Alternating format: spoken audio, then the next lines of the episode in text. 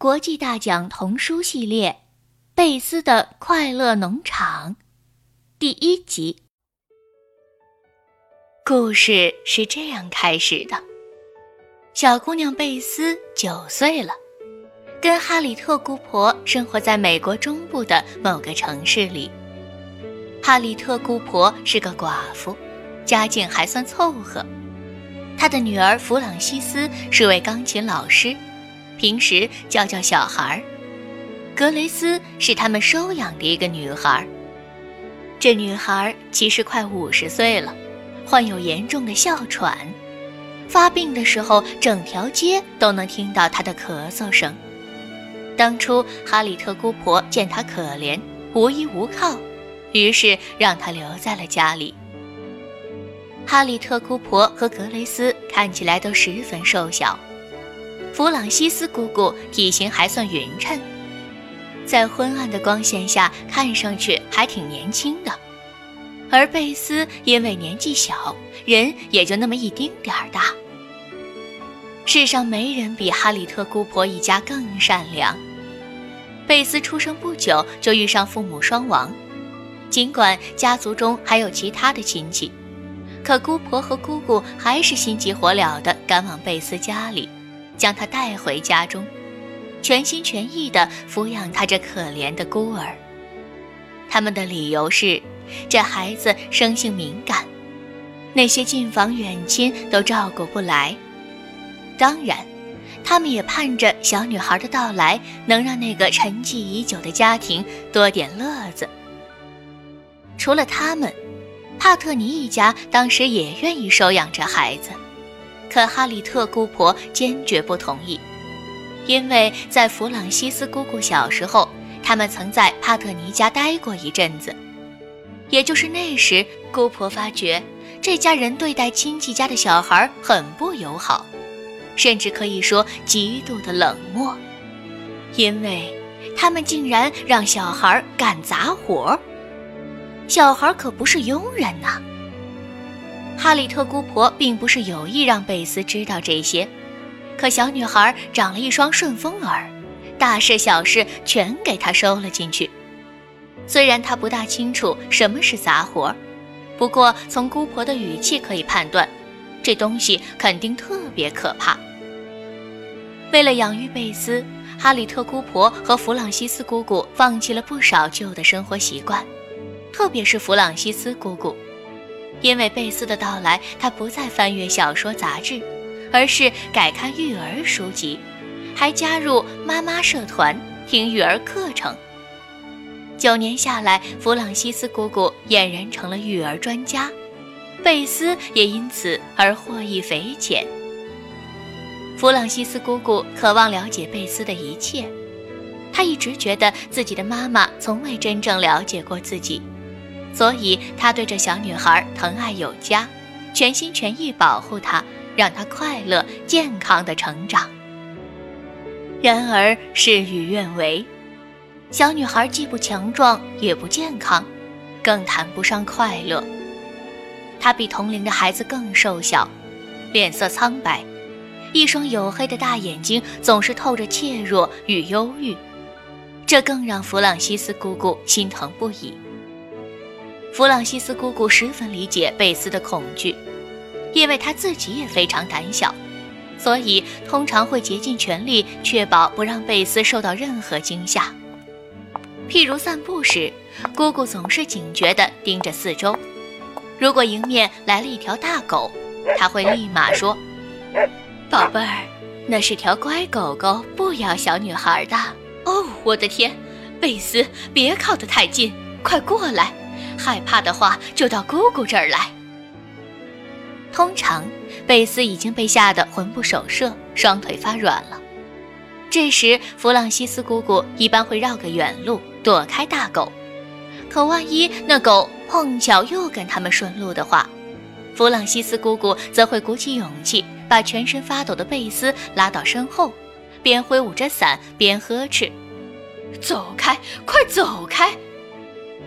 又譬如，电闪雷鸣时，弗朗西斯姑姑一定会放下手中的活儿，紧紧搂着贝斯，直到窗外彻底安静下来为止。如果半夜贝斯从噩梦中惊醒，姑姑也会跑到床边搂着他说：“宝贝儿，告诉姑姑你那些讨厌的梦，这样才能把他们赶走。”弗朗西斯姑姑从书中了解，解梦可以探知小孩的内心世界。他通常都会让贝斯讲述自己的噩梦，要不这样，他担心这个敏感的小家伙很可能因为受到梦境的惊吓，就美而不睡。这词他通常会用在哈里特姑婆身上，尤其是当哈里特姑婆一大早对着镜子里的自己大呼小叫的时候。一会儿说自己脸色苍白，一会儿又抱怨黑眼圈太重。每当贝斯讲出可怕的噩梦时，弗朗西斯姑姑总是耐心听着。比如，被一条张着血盆大口的恶狗追，被印第安人剥头皮，校舍突然着火，因此不得不从三楼窗户跳下去，结果摔得粉身碎骨等等。贝斯有时候越讲越起劲儿，讲到没东西可讲时，他索性编出一些更可怕的梦境，然后继续口沫飞溅，忘乎所以。不得不说，小孩的想象力真是太丰富了。每天早上，弗朗西斯姑姑第一件事就是记下梦的细节，然后参阅晦涩的解梦词典，尝试拼凑出贝斯的内心世界。然而，其中有个梦，即使是万事俱细的弗朗西斯姑姑也不愿分析。那是个让人心碎的梦。贝斯梦见自己死了，躺在一个白色的小棺材里，身边铺满了白色的玫瑰。当贝斯讲述这个梦时，两个人都显得无比感伤，相拥而泣。似乎就像刚经历一场生离死别一般。那一晚，他们聊得很晚，最后贝斯在弗朗西斯姑姑怀里沉沉地睡去。弗朗西斯姑姑把贝斯悄悄地放在床上，正准备打个小盹儿时，结果天已大亮。每天早上九点一刻，弗朗西斯姑姑都会放下手里的活儿。小心翼翼地牵着贝斯穿过喧嚣的街市，领着他走到上学的地方，一栋四层楼的红砖房。学校一共有六百多个小孩，可以想象，早上那么多学生一起涌入校门会是怎样一个情形。贝斯每每走到校门口，都表现得畏缩不前，接着把弗朗西斯姑姑的手抓得更紧了。幸亏有弗朗西斯姑姑在。